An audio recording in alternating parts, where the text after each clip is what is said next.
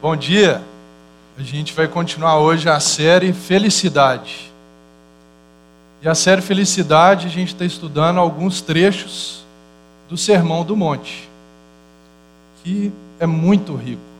Se a gente for pegar esses trechos e dissecar eles da forma que a gente precisa, a gente com certeza ficaria aqui muito mais tempo nesse trecho. E o Sermão do Monte, ele mostra um pouco do que é Deus, de quem é Deus, de como Deus é, de como Deus pensa, de qual o padrão de um filho de Deus, de como Jesus, que veio através de Deus, foi enviado por Deus, estabelece esse padrão de vida para nós. Que a gente pode ver que é totalmente contracultural, tanto naquela época quanto para hoje.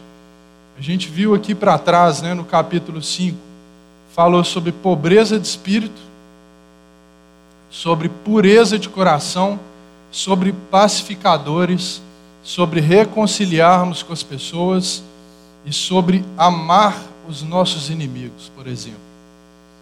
Então, são é um ensino de Deus para nós, que Deus se revela a nós falando para o povo dele vocês têm que viver conforme essa cultura. Essa cultura é dessa forma que eu quero que aquele que é meu filho viva. E, se a gente for parar para pensar, totalmente contrário à forma como a gente lida, às vezes automaticamente, ou as pessoas do mundo tratam. Como é que o mundo trata o inimigo? O mundo trata o inimigo com inimizade. Né? Aqui, da forma que você recebe, você vai revidar. Parece uma parede, né? Você recebe aquele choque, você devolve. Então, a forma como Jesus ensina nesse trecho, não só nele, né? mas é muito especial porque ele revela quem é o Pai e como é o Pai. E hoje aqui a gente vai ver a piedade do cristão, a vivência da piedade, a oração, o jejum e a entrega de esmola, as esmolas. E a gente vê aqui que vai ver no texto de Mateus 6 que o homem pegou esse padrão e esse ensino, esse costume que foi dado já até antes de Jesus, para serem obras que tivessem a ver com Deus, tivessem direcionamento para Deus, que a oração, você falando com Deus, o jejum, você se consagrando, você se arrependendo a Deus, e a esmola, que é um, um, uma vivência do cristão de doar.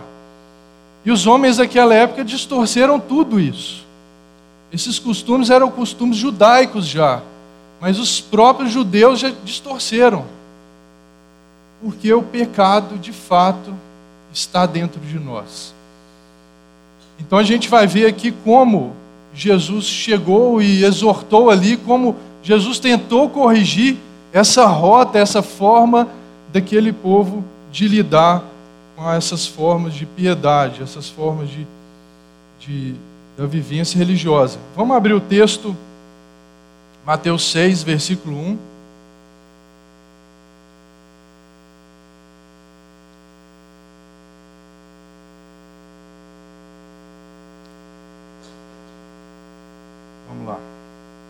Tenham cuidado de não praticar suas obras de justiça diante dos outros, para serem vistos por eles. Se fizer isso, vocês não terão nenhuma recompensa do Pai Celestial.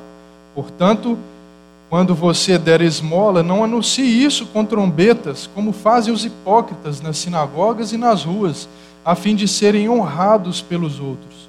Eu lhes garanto que eles já receberam sua plena recompensa.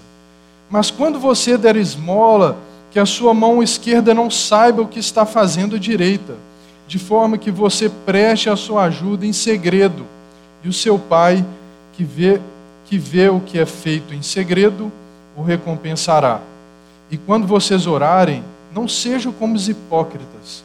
Eles perguntam, eles gostam de ficar orando em pé nas sinagogas e nas esquinas, a fim de serem vistos pelos outros. Eu lhes asseguro que eles já receberam sua plena recompensa. Mas, Quando você orar, vá para o seu quarto, feche a porta e ore a seu pai que está em secreto. Então seu pai que vê em secreto o recompensará. E quando orarem, não fiquem sempre repetindo a mesma coisa, como fazem os pagãos.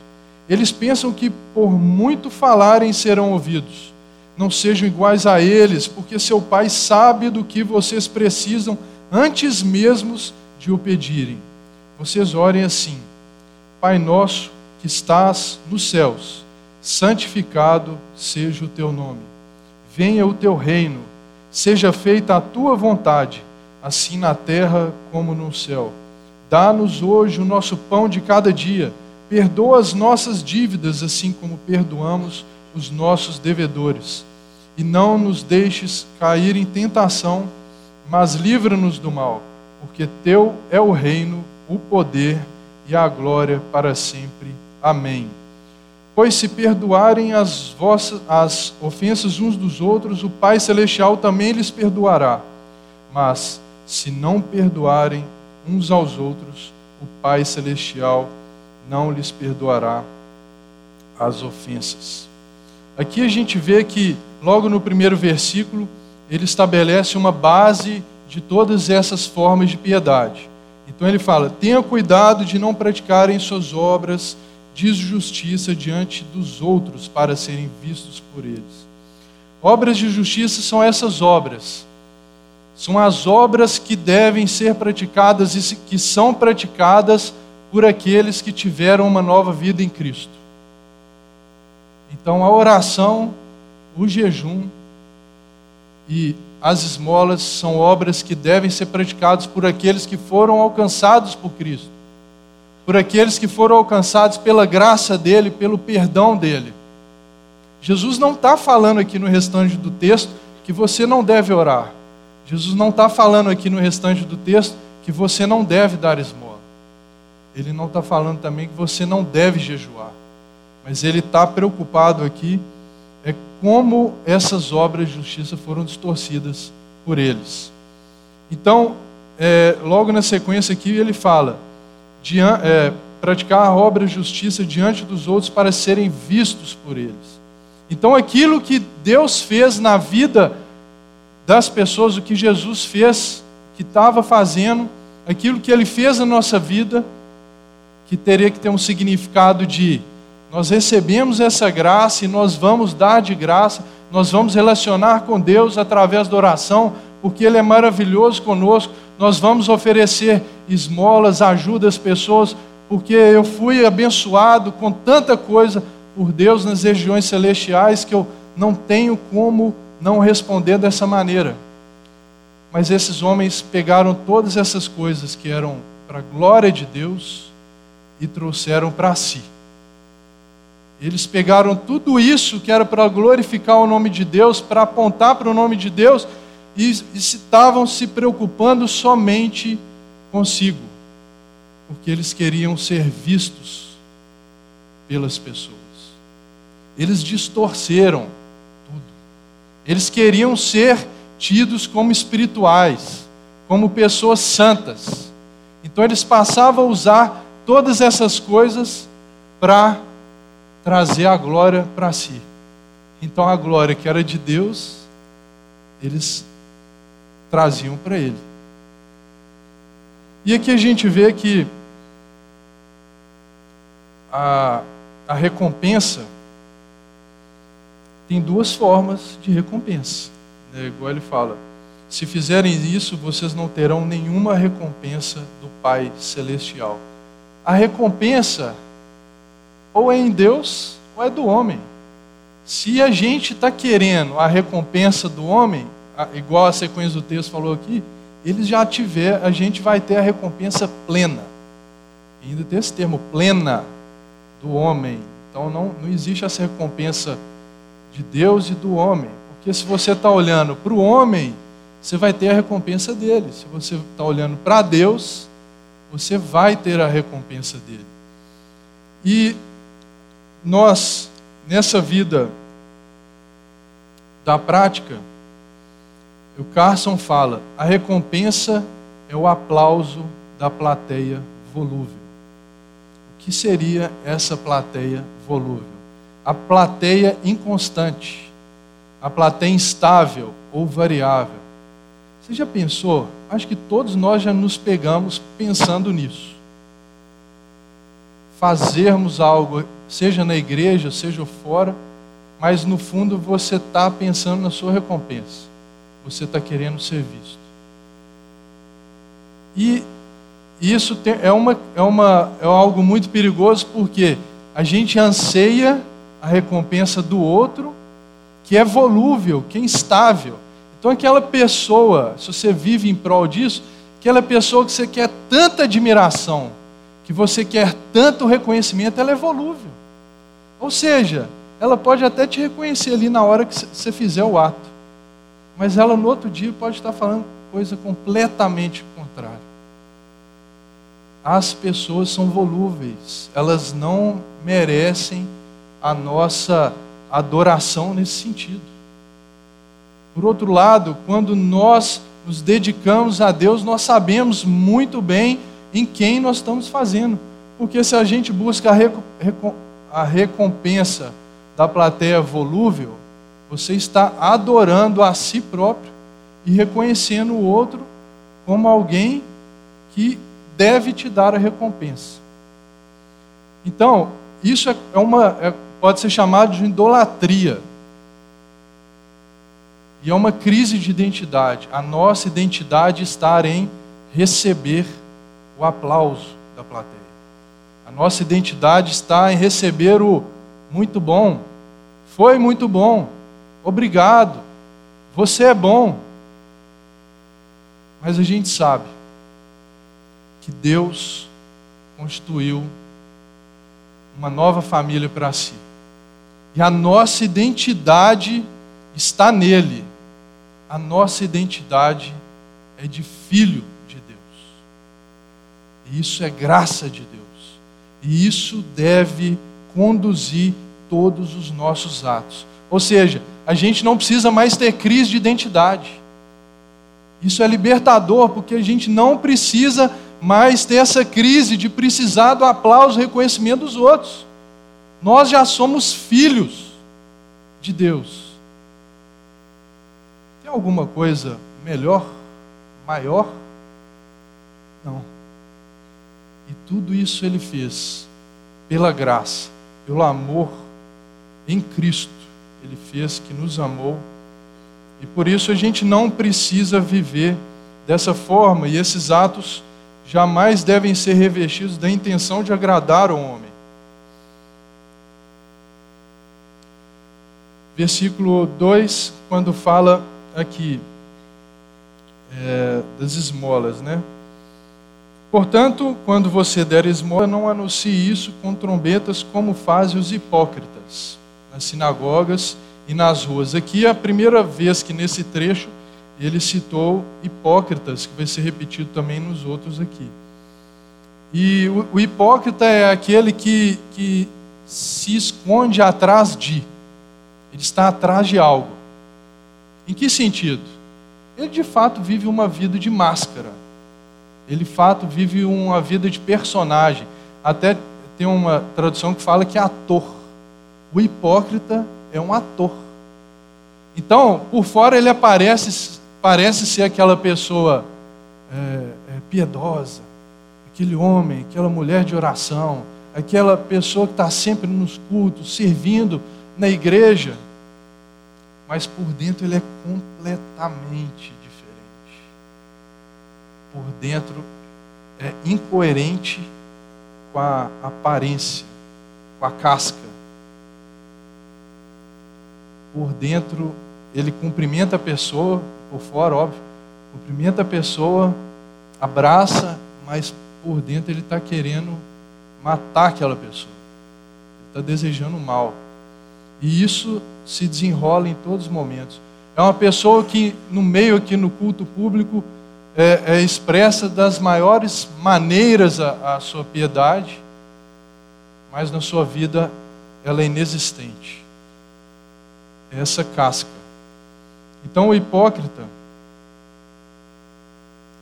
ele, ele pode se ele pode é, agir de diversas formas.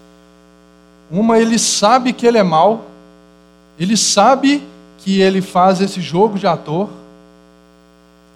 então ele pratica, mas tudo dissimuladamente, propositalmente. A outra não, ele entrega, ele faz, ele vive na igreja, fora, mas ele tem o objetivo de construir algo para si. Ou seja, oh Deus, hoje eu orei tão bem, hoje eu participei disso. Eu sou bom, né? Eu sou uma pessoa boa. Eu mereço. Eu vou até fazer um pedido para o senhor agora, porque eu estou com crédito na praça. Né? Deixa eu aproveitar aqui, porque ontem eu fui lá no. servir o pessoal lá no centro. É, eu fui na célula essa semana. E a gente quase que apresenta para Deus um histórico, assim, né? Com boas ações, como se fosse um cheque, né? Deus, agora eu quero isso. Então ele vive à base de troca. Então, ao mesmo tempo que ele reconhece que ele é uma pessoa boa, ele vive sempre na barganha com Deus. Esse é o hipócrita. E qual que é o sentido dessa hipocrisia? O hipócrita, ele não entendeu o evangelho na vida dele. Ele não foi transformado pelo evangelho. Ele vive ainda sob os parâmetros da lei, do cumprimento, da barganha, da balança. E ele vive preso nisso. Como eu falei da identidade. O hipócrita, ele vive sob essa crise de identidade. Ele vive sob sempre pensando em performance diante das pessoas. E a palavra é, esmola, a gente falando de esmola agora, ela tem a tradução, é, essa tradução esmola para esse termo, ela é muito restrita. Ela, a, a esmola conforme o original aqui, ela não é simplesmente monetário, porque no nosso contexto aqui, quando a gente lê esmola, a gente já vem o, o, o dinheiro. Né? Então ele é, a tradução é praticar beneficência, que aí já abre completamente. Então praticar beneficência significa misericórdia, compaixão, sofrer junto, ter consideração, respeito amor e ajuda, carregá-lo com empatia. Ou seja, não é simplesmente o que a gente às vezes faz, né? Você tira do bolso, entrega assim, né? Entregar e sair. Mas é um pouco que, que às vezes que a gente vê nesse trabalho de rua, por exemplo. Como eu fui, é, tive um, uma experiência muito interessante no ano passado eu conheci um, um rapaz. Então a gente vai, às vezes, com a intenção errada. A gente quer cumprir uma agenda. A gente quer se aliviar. Mas o que fala aqui é que a forma de dar esmola é muito além do que o dinheiro. É você servir ao outro com a sua vida, com o seu tempo. É isso que Jesus ensina. Porque naquele tempo as, as esmolas eram levantadas é, é, é, ritualmente, tinham outros momentos, mas após as reuniões, após os cultos. As pessoas chegavam ali e terminava o culto, aí levantavam um por um e falava assim, o valor que estava dando. Então falava assim, 10 Parece um bingo, né? Outro, 20, outro, 5. Aí, quando tinha uma oferta, uma esmola vultuosa, fora assim da, da normalidade, o fulano falava lá, 200. Ele era chamado para subir aqui na frente, como se fosse aqui, sentava do lado do rabino e tocava trombeta para chamar a atenção de Deus. O favor, tipo, oh Deus, aqui houve algo especial. O Senhor deve retribuir esse lugar, essa pessoa. Então, era esse contexto de destaque que essas pessoas estavam vivendo. E por isso Jesus chama tanta atenção sobre a fim de serem honrados pelos outros. Eu lhes garanto que eles já receberam a sua recompensa. E esse, essa entrega, essa ajuda nossa externa, que às vezes a gente tira do pouco, que, do muito que a gente tem, ele, ele é muito, muitas vezes ele é enganoso. E é, o perigo é de nos acharmos alguém porque nós damos. Então a gente faz e sente assim: ah, eu sou bom. Ah, ah, aí tem aquela frase, né? Ah, se todo mundo fosse como eu sou. Ah, se todo mundo fosse piedoso como eu sou.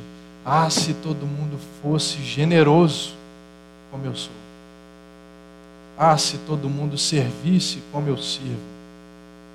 Ah, se, se todo mundo fosse de oração como eu sou.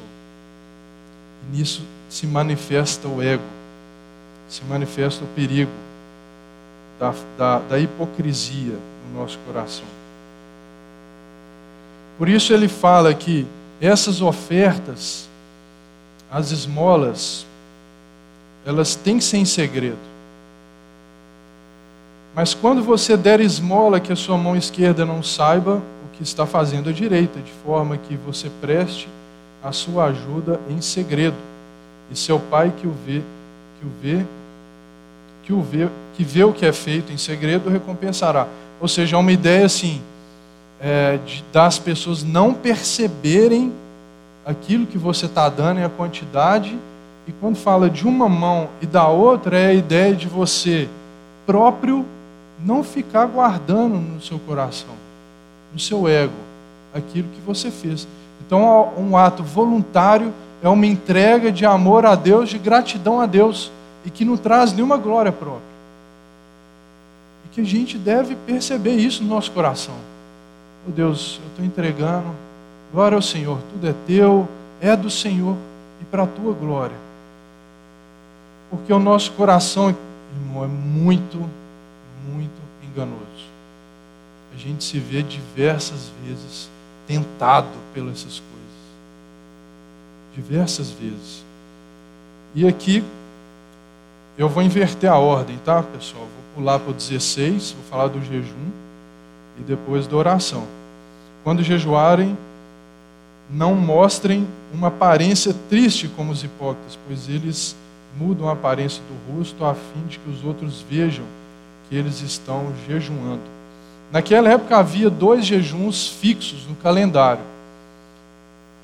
E, fora esses, jejuns fixos, eram feitos alguns jejuns em, em, em, momentos de calamidade, em momentos de seca, em momentos de, de praga.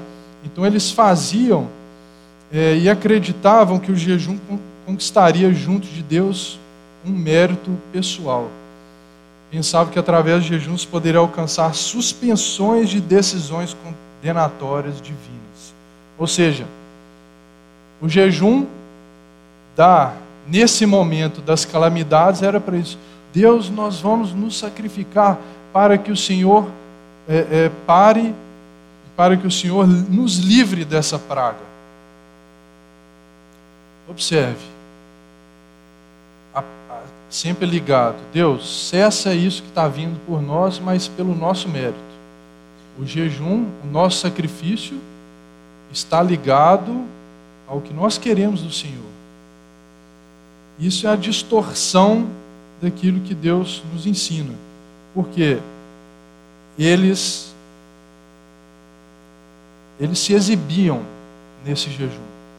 Né? Então eles usavam roupas roupas rasgadas, eles andavam descalços e também eles colocavam cinza sobre a cabeça e andavam naquele negócio, né, com a cara sofrida.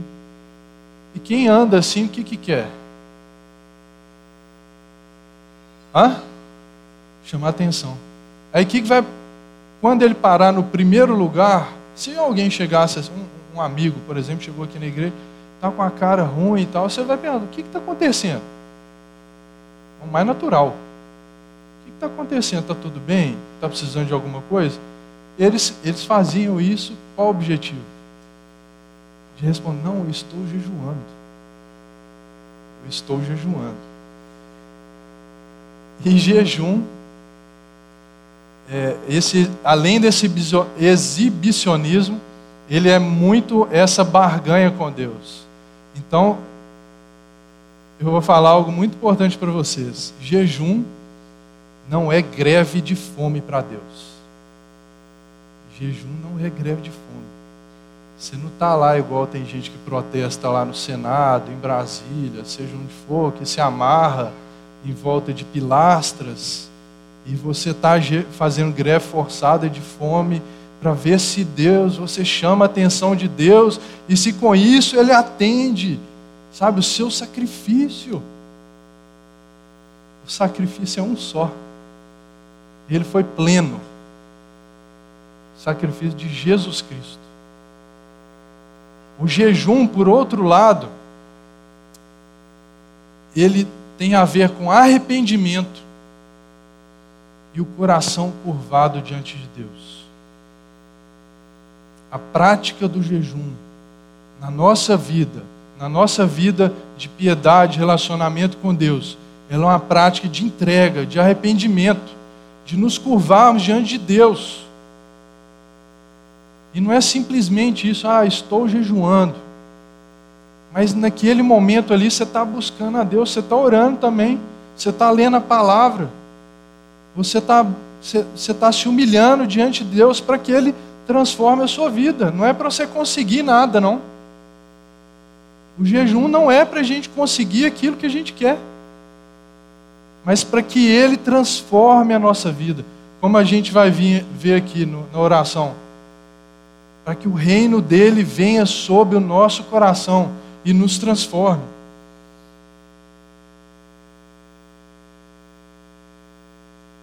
Quem a gente está tentando muitas vezes agradar? Repito essa pergunta. Quem? Somos nós? É o outro? Que existem essas três: né? nós, o outro e o Senhor. Versículo 5 e quando vocês orarem, não sejam como os hipócritas. Eles gostam de ficar orando em pé nas sinagogas e nas esquinas a fim de serem vistos. Eu, eu lhes asseguro que eles já receberam sua plena recompensa.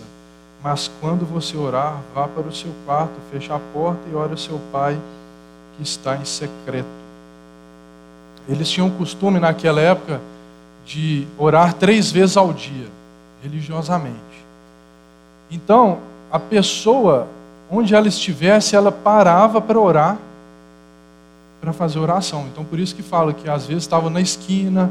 Então, ela, ela às vezes fazia. Gente, se a gente sabe o horário que vai ter oração, por exemplo, e eles sabiam, eles poderiam muito bem ficar reservados, mas eles, eles queriam naquele momento aparecer. Então eles aproveitavam o horário e ficavam no lugar estratégico que eles se pudessem parecer piedosos. E no caso, as orações eram feitas assim, ó, de mãos para cima e de olhos abertos. Então chama atenção, não é algo natural no meio das pessoas. E até falando desse, dessa postura, Deus não ensina qualquer postura para a gente realizar a oração o que a gente ora hoje é fechar os olhos e curvar a fronte como um sinal de, de reverência ao Senhor. Fechar os olhos é para quê? Para a gente conseguir concentrar melhor. E a reverência é porque a gente está falando com Ele. Mas a gente pode orar em pé, de olho aberto. A gente pode orar deitado. Então, se o seu irmão estiver orando assim, não julgue ele porque não existe qualquer ensinamento sobre postura. Então eles oravam dessa forma, sempre querendo a recompensa é, daqueles que estavam em volta. E, e quando ele fala aqui, mas quando você orar, vá para o seu quarto. Esse quarto é o Tameion. Tameion era um cômodo da casa que era reservado para os mantimentos, para as coisas essenciais para a vida da pessoa. Então era um cômodo fechado, o único que ficava trancado, que não tinha janela. Então, o que, que Jesus está ensinando aqui, quando você orar, vá para esse cômodo da sua casa, vá para esse cômodo em que ninguém vai perceber o que você está fazendo, vá para esse cômodo que ninguém que passar de fora da sua casa vai ver o que você está fazendo, porque esse cômodo é fechado. As nossas orações, elas, eh, Jesus não está falando aqui que a gente deve só orar de forma secreta, mas ele está ensinando que esse momento ele tem que acontecer. Porque em Atos a igreja orava de forma pública. Esse momento tem que acontecer. E não existe posição. Mas é o nosso momento de conversa com Deus, é o nosso momento de entrega. Porque, gente, tem dia que a gente não consegue, de fato, falar nada, só chorar diante dele. E a gente precisa estar reservado para se abrir. É muito diferente quando você está com alguém que você tem liberdade para se abrir de um problema que você está vivendo, do que você se abrir para alguém que você não tem liberdade. Por isso Deus nos chama, vá no quarto secreto. Primeiro, para a gente não tentar, não cair na tentação de sermos vistos, e para a gente ter um efetivo relacionamento com Deus. E essa oração ela é o cerne da nossa vida. Oração é relacionamento. A oração é conhecimento. Porque a gente ora, a gente deve orar também na palavra. A gente lê a palavra, aquilo que a palavra nos ensina, a gente ora. Aquilo que a palavra nos exorta, a gente ora. E Deus vai também se fazendo revelar para nós e, e fazendo-nos nos conhecer. Por isso, ele destaca essa importância aqui dessa oração em reservado, para que a gente não caia na tentação e no erro da hipocrisia. A hipocrisia é orar somente em público. É o que a gente tem que mudar, né? a gente tem que viver esse relacionamento pleno. Porque quando ele fala aqui, mas quando você orar, ele está falando quando. Ou seja, ele já pressupõe sua vida de oração. E agora a gente dando entrada aqui ao, à oração do, do Pai Nosso. Ah, só uma coisa. No versículo 7, ele fala, né? Repetindo a mesma coisa como fazem os pagãos. Os pagãos, eles tinham o costume naquela época de de repetir e de falar todas as qualificações da, daquele que ele adorava. Então, tinha, tinha até um exemplo no decreto que foi feito, adorando o próprio imperador, que era um parágrafo, de umas cinco, seis linhas só as qualificações, para que não incorresse em erro, por exemplo, não deixasse de qualificá-lo conforme ele merecia. Então eles faziam orações uma bagunça e os próprios judeus também, nessas três, três vezes que eles oravam, diariamente, eles faziam uma oração que é dez vezes maior que o Pai Nosso e repetiam ela 18 vezes. Por isso que Jesus está falando, repetindo a mesma coisa, repetindo a mesma coisa, repetindo a mesma coisa. Qual que é o perigo quando você vive a mesma coisa várias vezes? Qual que é o perigo quando você repete a mesma coisa várias vezes. Como o Pai Nosso, por exemplo. Alguém que já sabe quantas vezes já fez essa oração na vida? Existe um perigo que é a familiaridade. Nós acostumamos tanto com esse texto, a nossa mente, quando a gente lê a nossa mente, parece que é aí na frente, né? Você vai lendo, o seu cérebro vai acelerando aqui. Você não, você não consegue parar para examinar aquilo que o texto está falando. E o Pai Nosso é um modelo de oração que Jesus nos deu. Ele não é nada mais especial que outra oração, mas ele é um modelo, ele mostra como a gente deve orar, as prioridades que a gente deve seguir na oração, a importância de cada coisa. Por isso, essa familiaridade é muito perigosa. A gente acostuma com o conteúdo aqui. Eu lembro muito bem de viver isso na não dessa oração, mas eu morava num prédio e na frente um outro prédio com muitos moradores. E tinham duas garagens de estacionamento. Aí um belo dia instalaram, meu sogro e meu sogro estão ali, eles vão lembrar. Instalaram aquela, aquele apito, igual nos prédios do centro da cidade. Pi, pi, pi, pi, pi. Quando a garagem abria, o apito ficava, enquanto não fechasse a garagem. E ainda nesse prédio tinha vaga prendendo vaga. Então não era abrir o carro sair, era abrir e sair um, dois carros. Então ficava pi, pi, pi. Gente, primeiro dia você quase. Né, você assusta. Passa uma semana, você, ah, você ainda está incomodado. Depois você recebe alguém em casa, a pessoa fala assim: o que, que é isso? Aí você fala: o que, que é isso o quê? Você está doido? O que, que você está ouvindo? É um apito. Ah, é do prédio ali. É a nossa capacidade de acostumar com as coisas. E Jesus nos ensina a orar. Lucas, Lucas, aqui é Mateus, o próximo livro depois, né? Tem Marcos, Lucas. Ele, ele fala assim: é, os discípulos falam, mas Senhor, ensina-nos a orar. Por isso a importância dos evangelhos. Um complementa o outro, tem um aspecto do mesmo fato que o outro às vezes nos abordou. Então foi pedido a Jesus que nos ensinassem como orar. E esse é o modelo, como eu falei, é como nós devemos orar, não é a oração que nós devemos sempre fazer. Pai nosso que estás no céu, Pai nosso.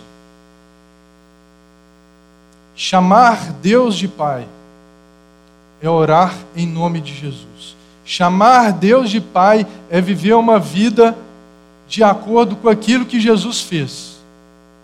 Porque o que Jesus fez por nós, o resgate dele, o resgate nosso através dele, nos fez também filhos. Por isso, quando nós chamamos Deus de Pai, nós estamos reconhecendo a obra de Cristo, reconhecendo essa vivência do que é ser filhos de mas isso a gente tem que tomar um cuidado. Os próprios islãs, eles faziam uma crítica a esse texto, esse trecho, de que o uso do pai nessa oração era como se estivesse colocando Deus na figura de homem. Então você pega o pai, pai celeste, e transforma ele numa figura de um pai. Mas a gente sabe muito bem que não se trata disso e a, a próprio Jesus, na figura da, da parábola do filho pródigo, ele quebrou todas, todas, todas os costumes judaicos nesse relacionamento de pai com o filho pródigo. Que, que ele fez? O filho pródigo voltou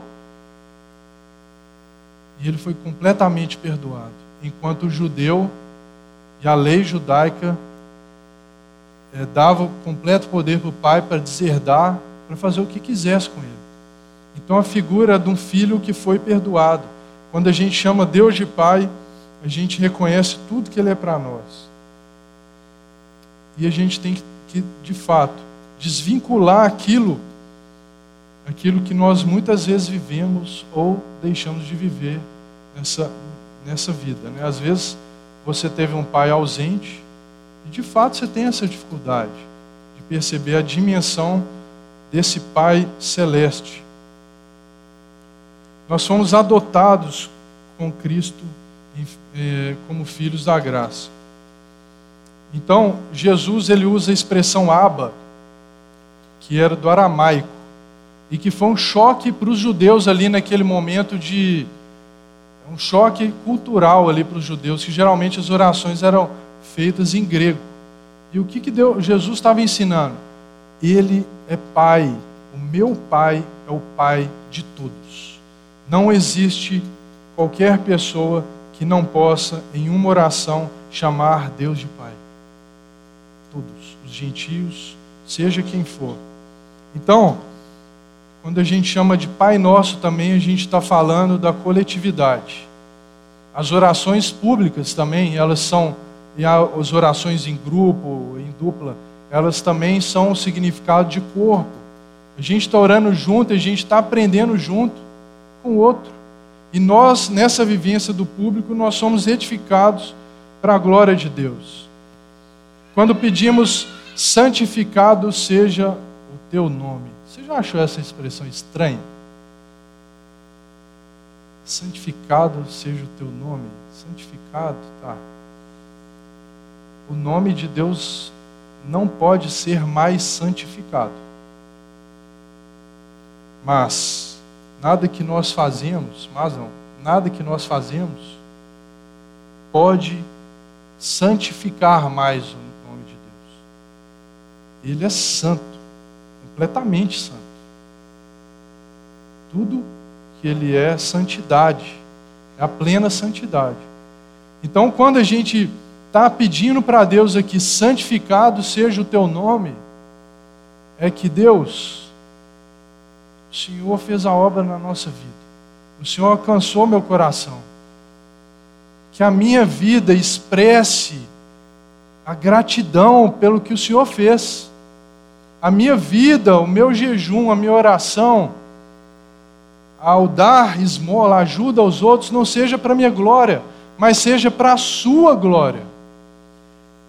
E ao dar glória ao Senhor, seu nome vai ser santificado. O nome de Deus é santificado também quando a nossa alegria está nele.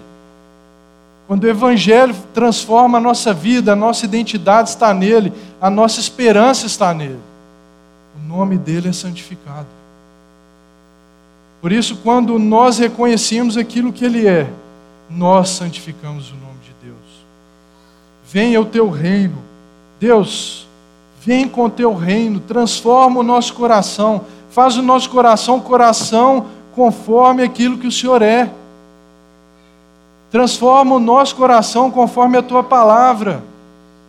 Reveja, Pai, transforma os nossos desejos, nos ajuda que não vivamos uma vida de vazio, em busca de coisas, em busca de aprovação de pessoas, mas que o teu reino transforme a nossa vida e que o teu reino se expanda nessa terra, que as pessoas possam te conhecer. É uma oração também de alcance do reino dele. E seja feita a tua vontade. É muito difícil falar isso. Oh Deus, faça a vontade. E a gente ora isso e tem que orar. Mas, às vezes, quando as coisas não acontecem é, às vezes, quando as coisas acontecem conforme a vontade dele, a gente dá um chilique, né? Igual o menino pequeno. E por isso que a gente tem que orar: venha com o teu reino. Porque quando o reino dele vem sobre a nossa vida, as nossas vontades são restauradas. Aquilo que a gente deseja tem a ver com o reino dele. assim na terra como no céu. Dá-nos hoje o pão de cada dia. O pão de cada dia, quando nós oramos o pão, né? a partir desse trecho aqui da oração, a gente está orando pedidos nossos. Os outros três pedidos anteriores nós estamos é, pedindo com as coisas que dizem respeito a Deus. Vem com o teu reino, seja feita a tua vontade, santificado seja o teu nome. E quando nós pedimos o pão nosso de cada dia, nós estamos falando, Deus, supra as nossas necessidades. O pão nosso não tem a ver com vaidade. O pão nosso tem a ver com aquilo que nós precisamos. Deus, Ele nos fala para nós pedirmos pelo nosso pão nosso. É porque Ele está disposto a dar. Mas às vezes a picanha você vai pedir, às vezes Ele não vai dar. Ele pode não dar, mas pode dar. Mas a gente vai pedir também. Mas ele se preocupa em primeiro lugar com aquilo que é essencial para a nossa vida. É isso que deve permear as nossas orações, em primeiro lugar, com aquilo que importa, aquilo que é fundamental. E também tendo esse caráter coletivo, o pão nosso tem a ver com o próximo. Quando nós pedimos o pão nosso, tem a ver com, com o pão do próximo também. Que o Senhor supra as necessidades daqueles que precisam. Perdoa as nossas dívidas, assim como nós perdoamos os nossos devedores. Assim como mostra é, muitas mostra uma condição. Mas Deus não está falando simplesmente assim. É, eu perdoa o meu pecado só se eu perdoar o pecado do outro. Não é isso. Mas essa palavra, perdoa as nossas dívidas assim como perdoamos os nossos devedores, ela é um teste sobre o efeito do Evangelho no nosso coração. Se temos dificuldade de perdoar, é porque ainda nós não nos sentimos perdoados. Se temos dificuldade de oferecer o perdão, é porque muitas vezes nós não entendemos ainda o quanto nós fomos perdoados. A nossa dívida era impagável na gente, o, por mais que a gente fizesse, fizesse, fizesse, fizesse para Deus, que era o que a gente via aqui na lei. Não existia nada que a gente fizesse que a gente pudesse ter os nossos pecados perdoados e a salvação. Por isso, quando pedimos que as nossas dívidas sejam perdoadas assim como nós perdoamos, é uma oração de quem reconheceu em Deus a esperança e o perdão e a salvação eterna através desse perdão. E não nos deixes cair em tentação, mas livre-nos do mal. A tentação existe, mas o que essa oração nos ensina é que Deus não nos coloque em tentações, em situações em que nós não daremos conta.